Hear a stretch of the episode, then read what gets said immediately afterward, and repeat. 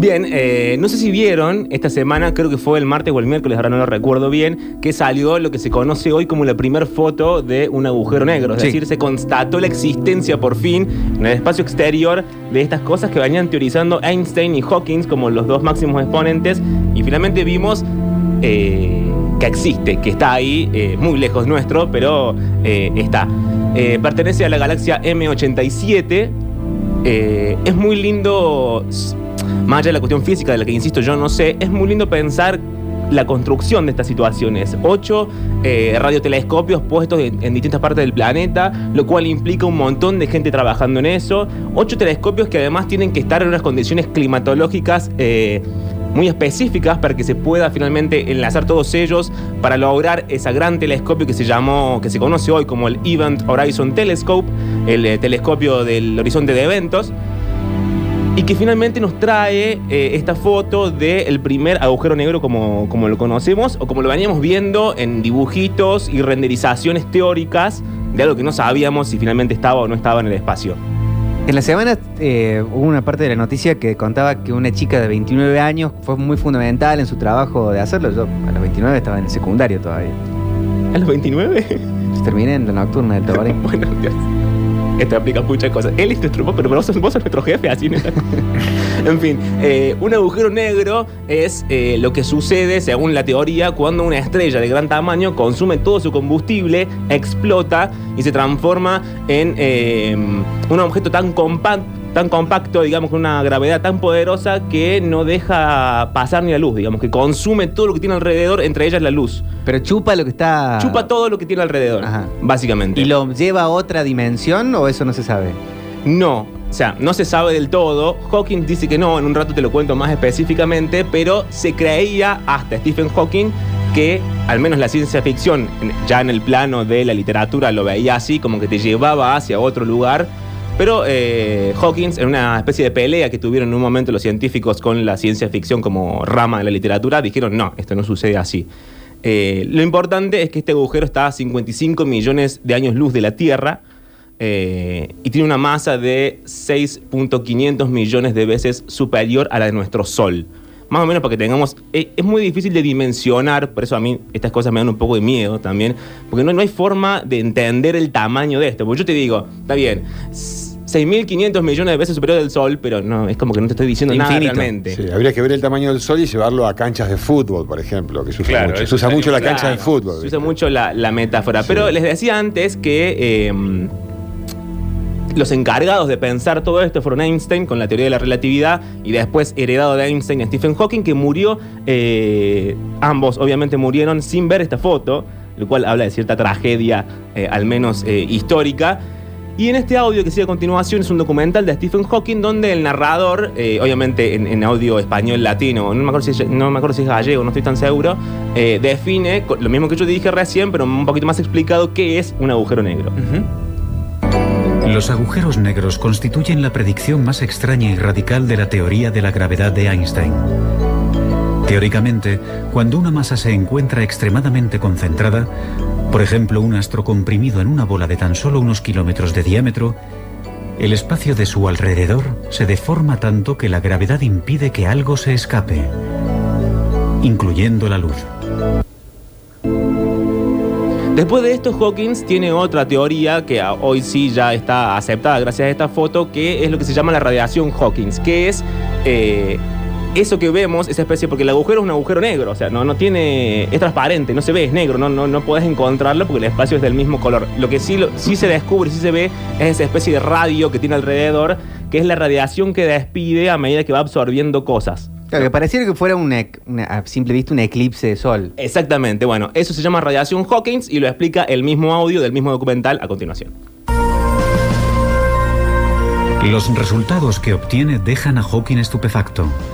Los agujeros negros no están completamente aislados del resto del universo, tal y como se pensaba hasta entonces. Sus márgenes emiten unas diminutas partículas, ahora denominadas radiación de Hawking. Los argumentos son tan convincentes que ahora todo el mundo está de acuerdo en que los agujeros negros tienen que emitir radiación de Hawking.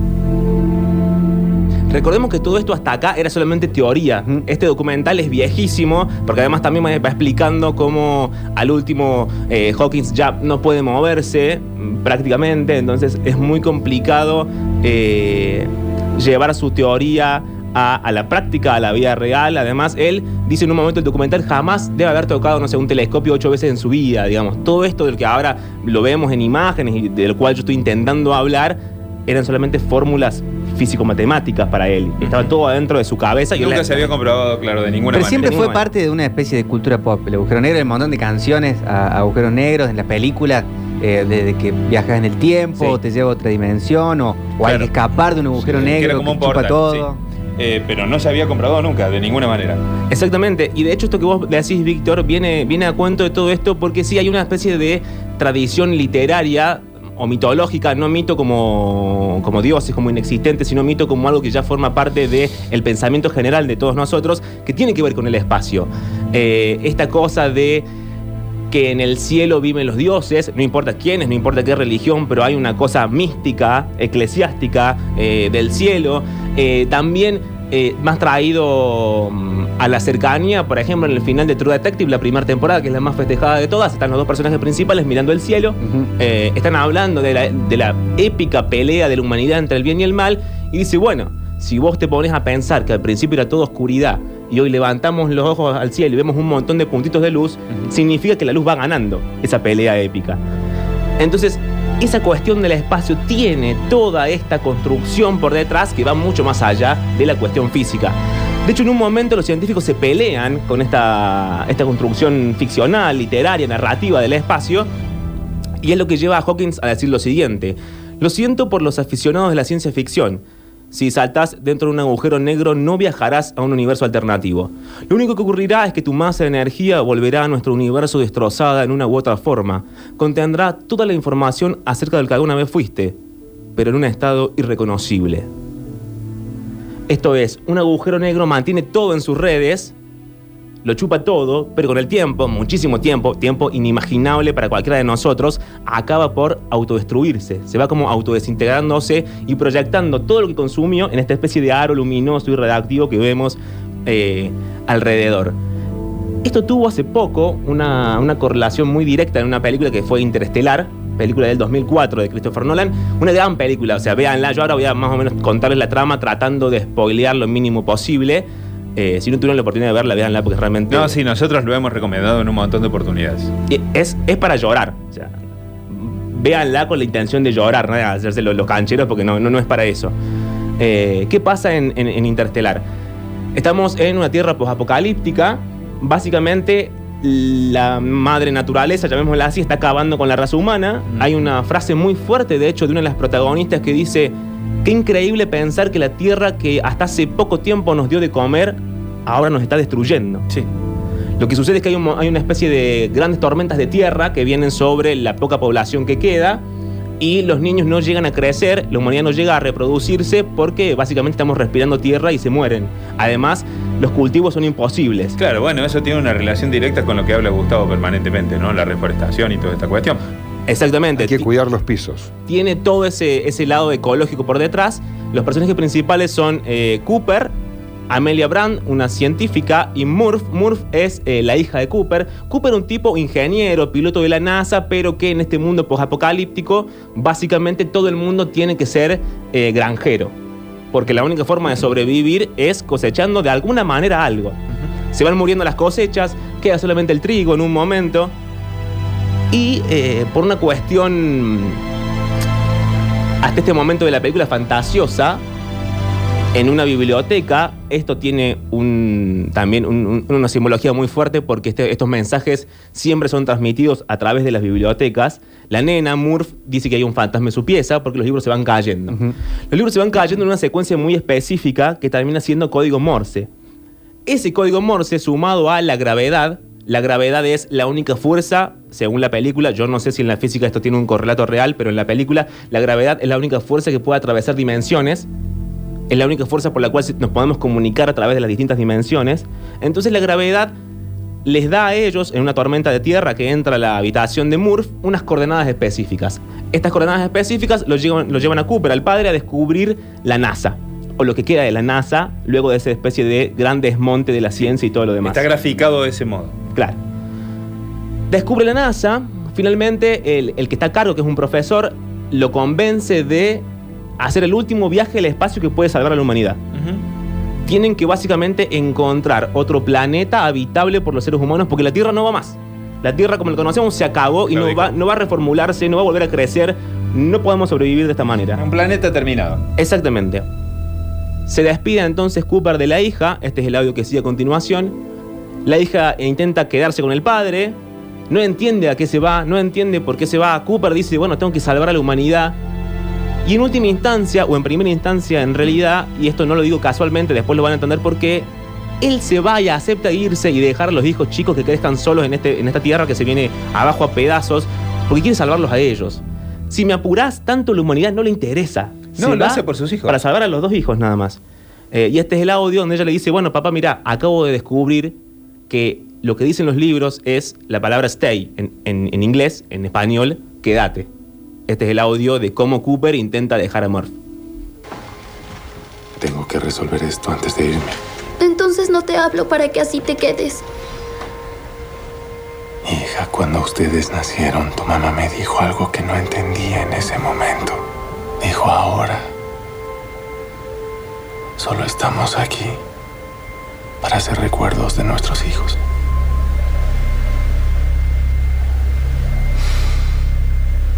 Y sí lo comprendo bien. Cuando eres padre, eres el fantasma del futuro de tus hijos. Los fantasmas no existen.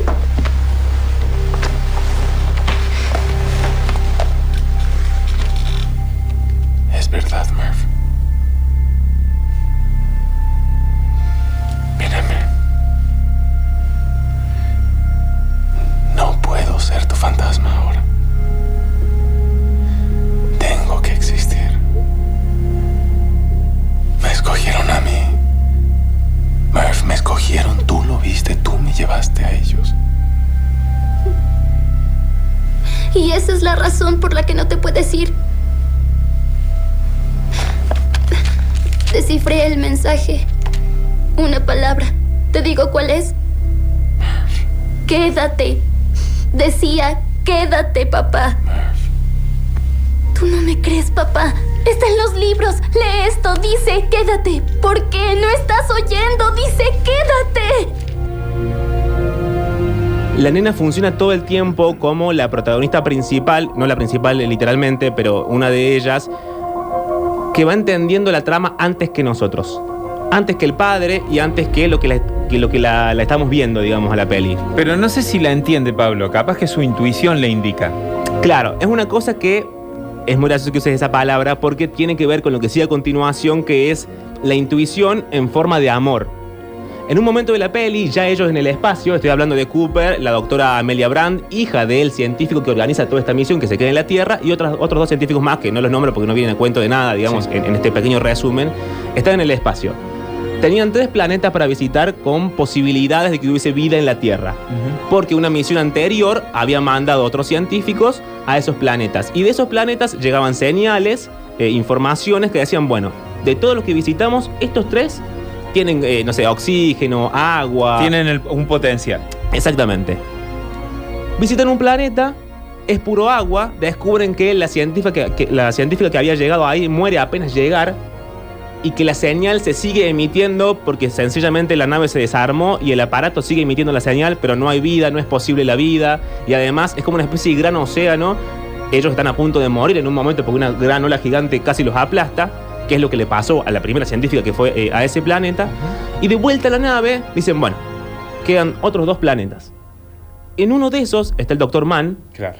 el Dr. Mann, el capo máximo, quien había ideado toda la teoría, quien sabía qué había que hacer, cómo había que hacer, el primero en decir, bueno, yo arriesgo mi vida para salvar a los humanos.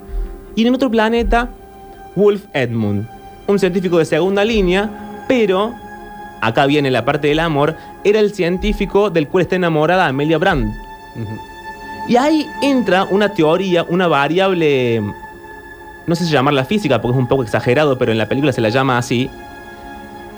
Estoy hablando del amor. Y dice la científica en un momento, bueno, está bien, la teoría hasta acá no nos funcionó. Yo quiero, a pesar de que no lo veo hace años, a pesar de que no sé si está vivo o muerto, quiero ir al planeta de, de Edmund. Quiero ver si está ahí porque lo amo. Sencillamente es eso. Claro, y el tema era el tiempo también, ¿no? No tienen tiempo porque la humanidad se acaba y porque además, por una cuestión de relatividad, esto es muy complejo de explicar. eh, el tiempo en el espacio no es el tiempo en la Tierra. Claro. Es algo así como que un año allá son siete acá y a medida que se van alejando y se van acercando a un agujero negro que hay que rodea estos planetas, el tiempo es mucho más eh, relativo y variable. Entonces, no pueden tomarse toda la vida ni en decidir, ni en estar, ni en pensar. Y aparece esto, digamos, como en toda la lógica matemático-física, la doctora dice, está bien, yo soy una de las científicas vivas más importantes del planeta, y aún así, y desde ese lugar digo, muchachos, pensemos que quizás el amor es capaz de lograr algo que toda la teoría no logró hasta esta parte. Este es el audio donde la doctora Amelia Brand explica esto. Pero tal vez ya pasamos demasiado tratando de entender con teoría. Eres científica, Brand. Entonces escúchame. Cuando digo que el amor no es algo que nosotros inventamos, es observable, poderoso. Eso debe significar algo. El amor tiene significado, sí. Un uso social, un lazo social, crianza de niños. ¿Amas a personas que murieron? ¿O hay utilidad social en eso? Ninguno. Tal vez significa algo más, algo que todavía no entendemos. Tal vez es alguna evidencia, un artefacto de otra dimensión más alta que con conciencia no percibimos. Me atrajo a través del universo hacia una persona que no he visto en una década y que sé que debe estar muerto. El amor es la única cosa que podemos percibir y que trasciende dimensiones de tiempo y espacio. Tal vez hay que confiar en eso, aunque no podamos entenderlo aún. Es cierto, Cooper. Sí. La casi nula posibilidad de ver a Golf otra vez me emociona. Y no significa que me equivoque. Oye, honestamente. Tal vez sí. A pesar de esta respuesta de Cooper, Cooper es el que hablaba con ella en esta, en esta conversación, no voy a contarles el final de la película porque quiero que lo vean el que tenga ganas y que le interese, pero es muy interesante pensar cómo la trama se resuelve casi hasta el final pensando que hay un ellos, un ellos que son definidos más o menos como eh, criaturas espaciales, como alienígenas, como tipos que ocupan las cinco dimensiones, si me apurás, si me apurás perdón, como dioses. Dioses. Y sin embargo, la respuesta a toda la trama es, siempre fuimos nosotros. Los que condenan a la humanidad y los que la salvan a través del amor, y esto no es casual, por eso la peli tiene esta teoría por detrás todo el tiempo, somos los seres humanos. Junto con la gravedad, dice la película, la gravedad no de grave, sino de fuerza gravitatoria, la otra fuerza que puede atravesar todas las dimensiones y que es incalculable e inmanejable, al menos hasta este punto, es el amor. Y la peli termina con un poema que sigue a continuación en la voz de eh, Anthony Hopkins, pero yo lo tengo en español como siempre antes. Eh, es una especie de, como lo digo, canto a no entregarse. Es un poema que aparece muchas veces en la peli, lo dice el dueño, el director, digamos, de esta NASA fantasma, cada vez que alguien va a meterse en estas naves interestelares que los llevan eh, a otros mundos. El poema es de Dylan Thomas. Se titula No entres dócilmente en esa buena noche. Y dice más o menos parecido a esto.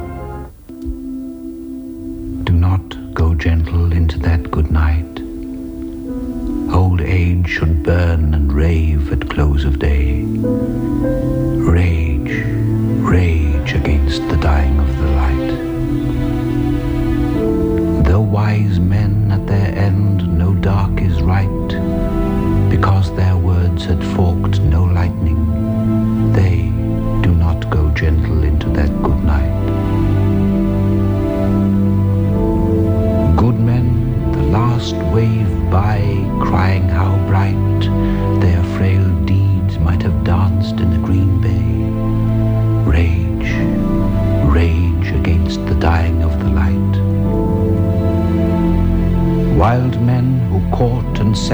the sun in flight, and learn too late they grieved it on its way. Do not go gentle into that good night. Grave men near death who see with blinding sight, blind eyes could blaze like meteors and be gay. Rain